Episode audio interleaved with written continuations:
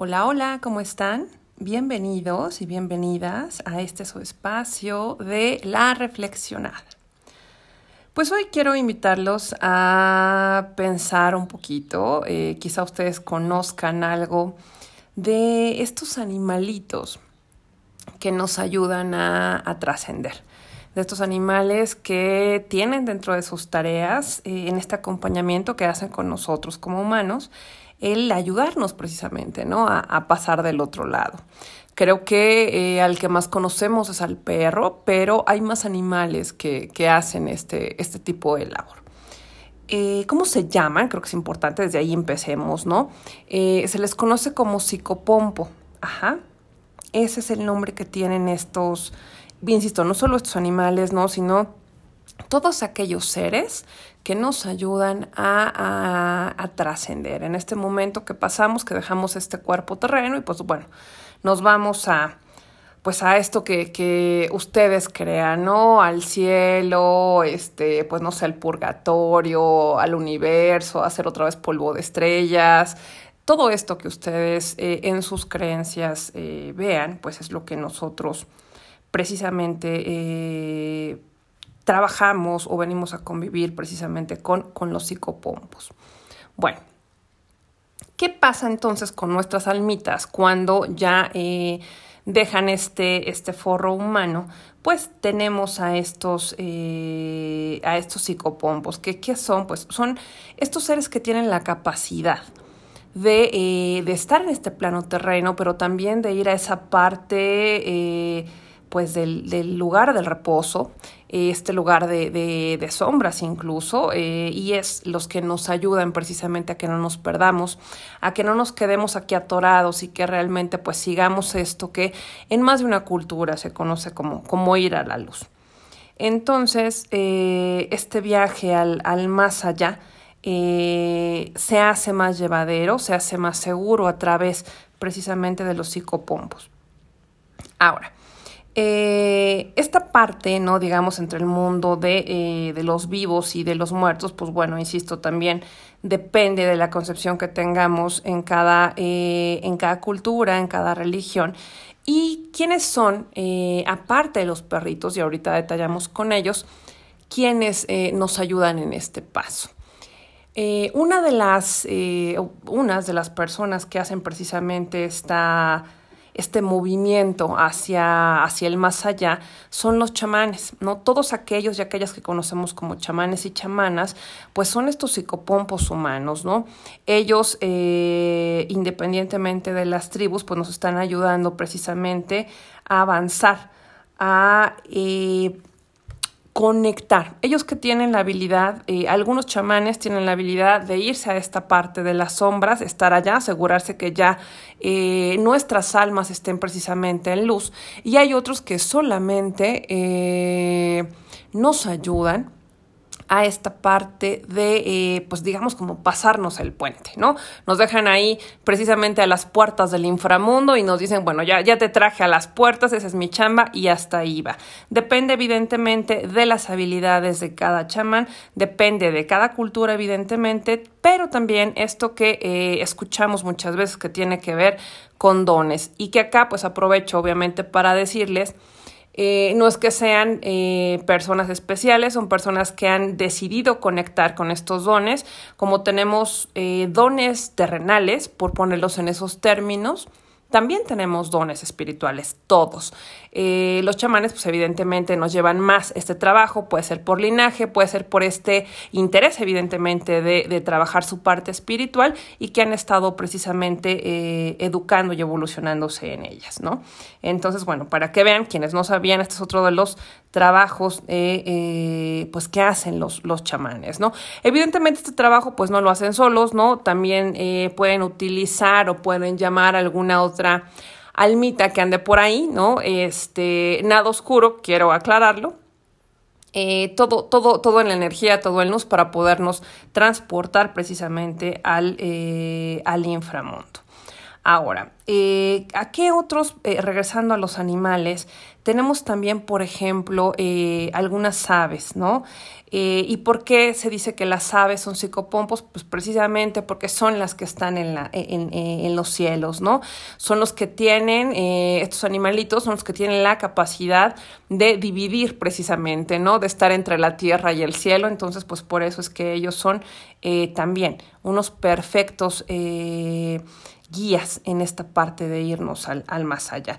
¿Quiénes son eh, estos? Eh, no todas las aves, ¿no? ¿Quiénes son los que tienen más esta chamba?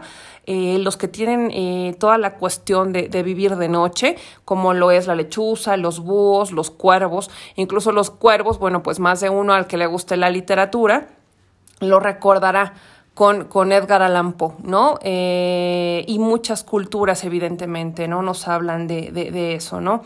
Está, eh, hay una frase, y, realmente me van a disculpar porque no la recuerdo bien, que dice precisamente, ¿no? Que cuando eh, eh, el, el, tecolote este, aúlla es que, que, el indio sufre o algo así, ¿no? Y discúlpeme, insisto, porque no recuerdo cómo va, pero va referida precisamente a esta cuestión de, de, de estas aves que anuncian la muerte, ¿no?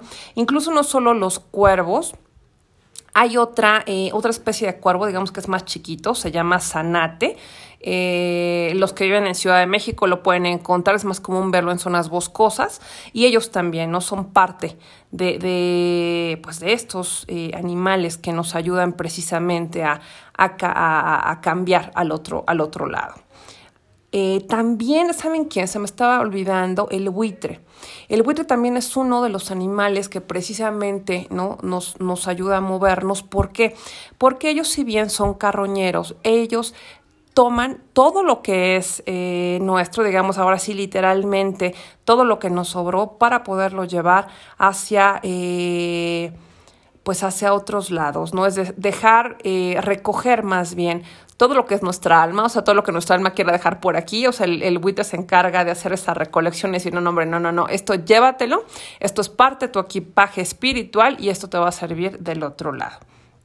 Ahora, ¿Qué otros? Y ahora sí, aquí voy a, eh, voy a esta parte de, de, los perritos. Ya había hablado en alguna, en alguna ocasión de ustedes, con ustedes eh, del Xoloscuintle. Esto obviamente visto desde la cultura mexica, pero no es la única cultura que tiene eh, o que piensa en, los perritos precisamente como guías hacia el inframundo, ¿no? Eh, los mayas también pensaban en eso y decían que eh, qué pasaba ya con nuestra alma, ¿no? Este espíritu, pues llegaba a un gran río, ¿no? En esta parte, ¿no? En la antesala del inframundo, en donde pues se encontraba ahí precisamente nuestros perritos, por eso dice que hay que cuidarlos muchísimo hay que apapacharlos mucho.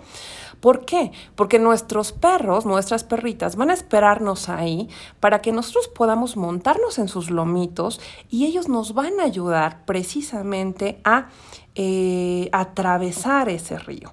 Entonces, vean ustedes cómo, cómo ellos y, y, ellas pues eh, nos, nos ayudan también a estar en este, en este Mictlán, en este, en este caso, ¿no? En el Xibalba también.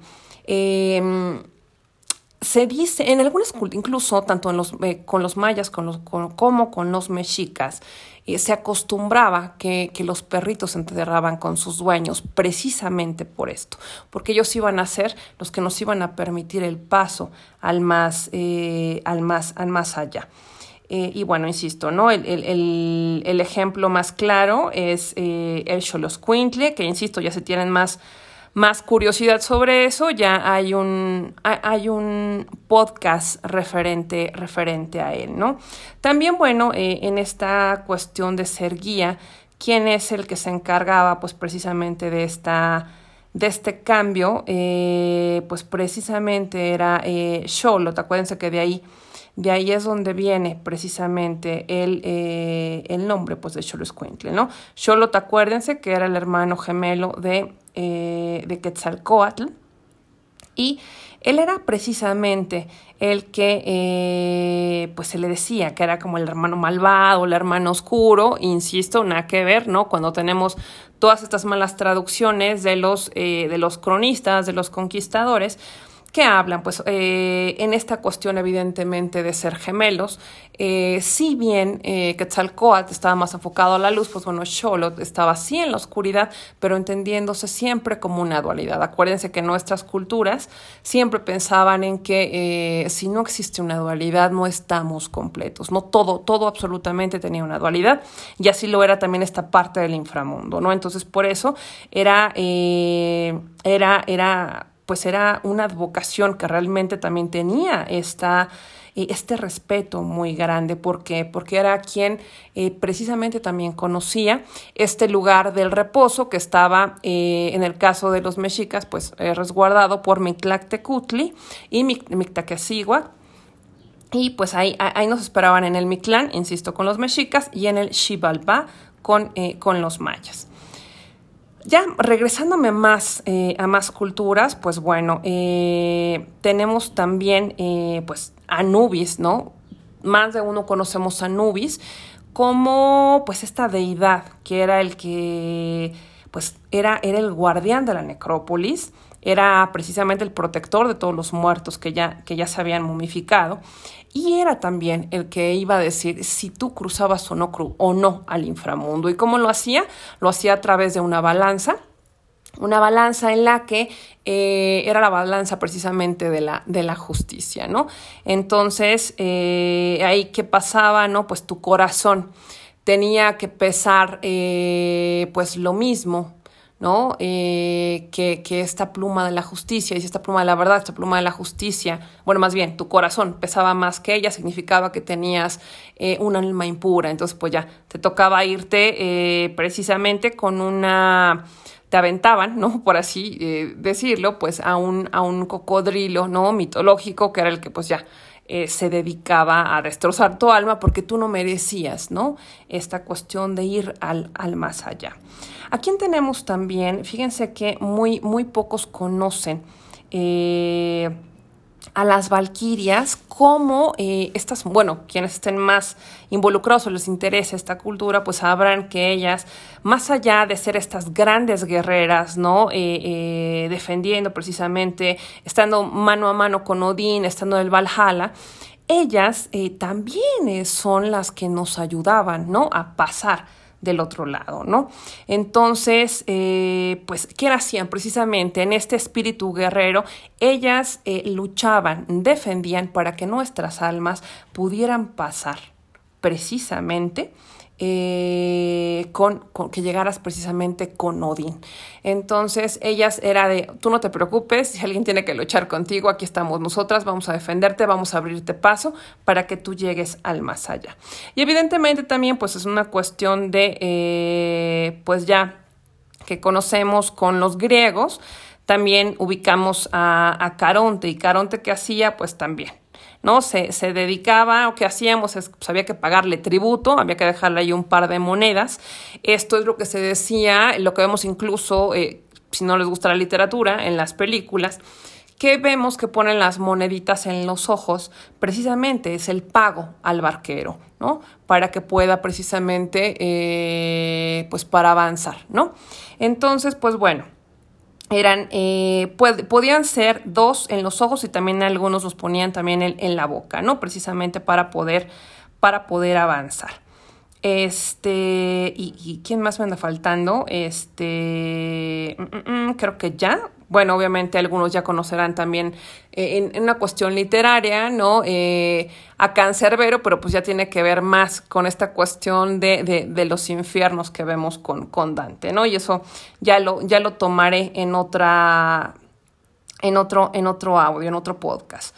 Y pues bueno, eh, para finalizar precisamente con estos grandes animalitos, ¿no? Con estas grandes personas, con estas almas que nos ayudan a pasar del otro lado, pues eh, para aquellos, sobre todo que tengan perritos, eh, no sé si ustedes conozcan la, historia del, puente de arcoíris, donde pues se dice que ese es un puente que existe entre el paraíso y la tierra y que es ahí eh, donde, vamos, no solo los perritos, sino todas estas mascotas que, que, nos acompañaron en vida, nos están esperando. O sea, pasando este puente, ellos están ahí, ya saben, en, sus bosques, en grandes valles, colinas, o sea, los riachuelos, bueno, andan ahí felices correteando este, en esta vida, así como los conocimos eh, en, este, en este mundo terreno. Y eh, pues están ahí, están ahí esperándonos felices y eh, pues esperando ese día en el que nosotros vamos a llegar, en el que pues nos van a ayudar precisamente a, a cruzar ese, ese puente. Eh, por eso es que hay que cuidarlos muchísimo, hay que darles muchísimo amor. Ahí están. Eh, si alguien ha tenido esta cuestión de de pérdidas con, con, sus mascotas, con estas familias, con estos compañeros y compañeras de vida, eh, no duden que están ahí, en ese, en ese puente, en ese lugar maravilloso, así como ustedes los conocieron, fuertes, felices, sanos, eh, esperando, esperando que nosotros lleguemos ahí, a, pues a movernos los colitas, a ladrarnos, a maullarnos, a, a arañarnos eh, y sentir ese latidito en el corazón de que ya nos reencontramos con ellos. Eh, y pues nada, aquí, aquí dejo el podcast eh, con una dedicatoria muy, muy fuerte para, para Horus. Y pues nada, los veo en, en, otro, en, en otro podcast la próxima semana. Espero que tengan un fin de semana maravilloso y nos seguimos viendo en la reflexionada.